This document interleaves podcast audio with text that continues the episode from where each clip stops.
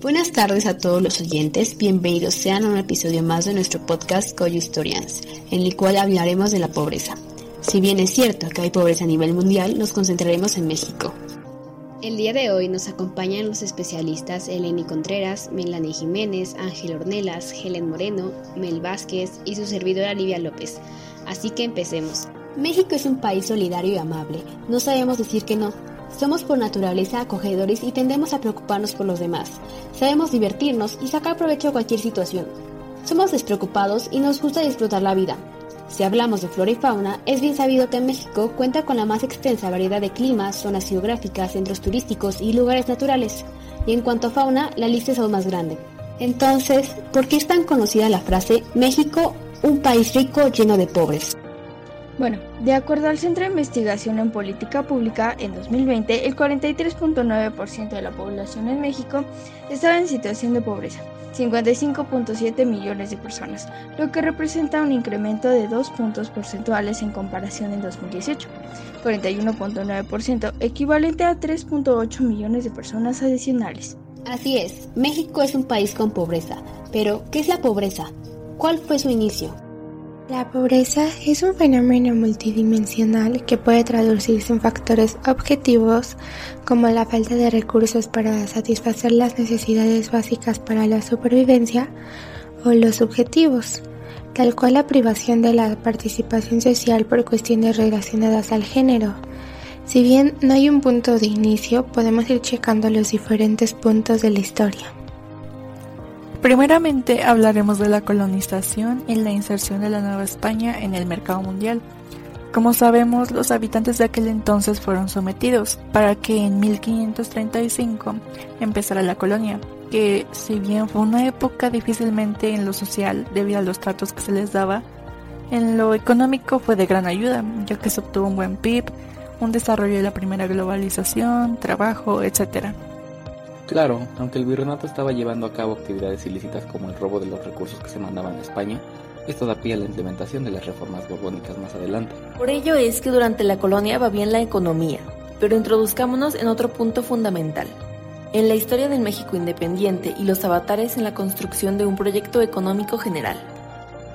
A finales del siglo XVIII y principios del XIX, la ya independiente nación México estaba devastada no solo social, sino también económicamente, viviendo así la primera transformación económica. Esto se debe a que en los primeros años de independencia el nuevo gobierno no contaba con suficientes recursos.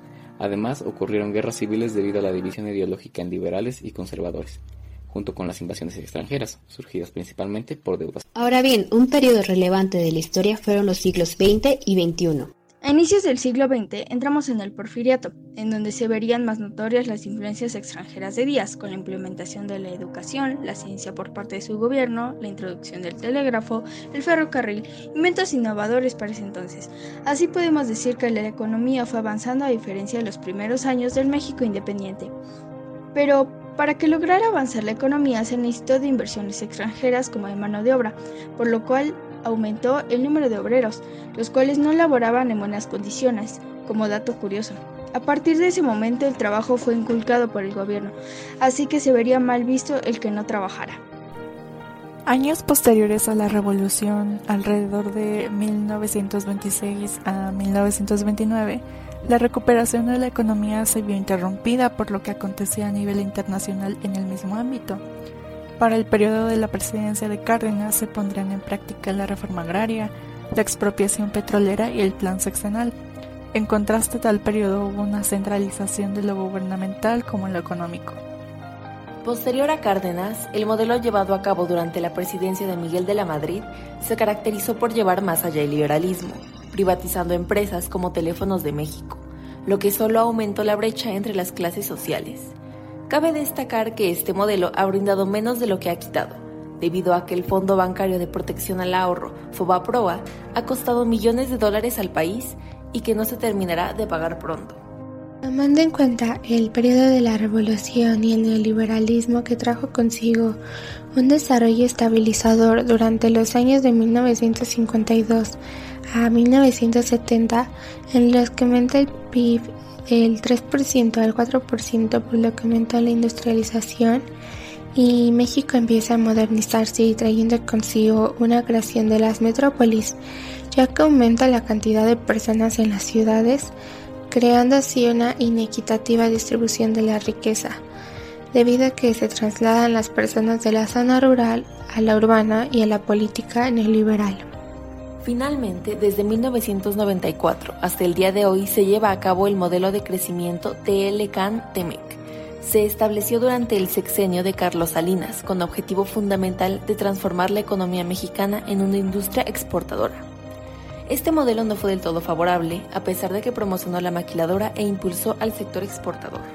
Se podría resumir todo lo anterior con que a inicios del siglo XX para la actualidad la evolución de los distintos modelos económicos que ha adoptado nuestro país están basados en relaciones productivas nacionales en cuanto a necesidades, pero sin olvidar a las relaciones internacionales, las cuales han contado con diversas consecuencias en los sectores de la población. Es correcto. A lo largo de la historia de México se han tenido diferentes problemas que han llevado a la existencia de cierto grado de desigualdad, pues como ya vimos en nuestra nación hay grandes niveles de pobreza. Pero ¿cuáles son los parámetros para poder medirla? El Coneval indica que en la medición de la pobreza se toman en cuenta una serie de indicadores. Estos son el ingreso corriente per cápita, el rezago educativo promedio en el hogar, el acceso a los servicios de salud, el acceso a la seguridad social, la calidad y espacios de vivienda, acceso a los servicios básicos en la vivienda y de alimentación nutritiva y de calidad el grado de cohesión social y el grado de accesibilidad a carretera pavimentada. El artículo 36 de la LGDS permite que estos indicadores se puedan clasificar en tres espacios analíticos. El primero será enfocado al bienestar, hablando de los satisfactores que adquirimos a través de los recursos monetarios. El segundo espacio está enfocado en los derechos fundamentales de la población en el marco del desarrollo social. Finalmente, el tercer espacio va hacia los aspectos relacionados y comunitarios manifestados territorialmente. Debido a estos parámetros que se dan para medir la riqueza, se puede hacer alusión en que en México la riqueza no está distribuida de manera equitativa, ya que el modelo neoliberal hace que la mala distribución sea un problema. Si bien puede ser causado porque el gobierno no lo distribuye de manera equitativa se debe también a la mala educación financiera que tiene México, generando así pobreza sobre todo en la población agrícola y marginada. Como parte de una pequeña conclusión, sabemos bien que la pobreza es un tema delicado.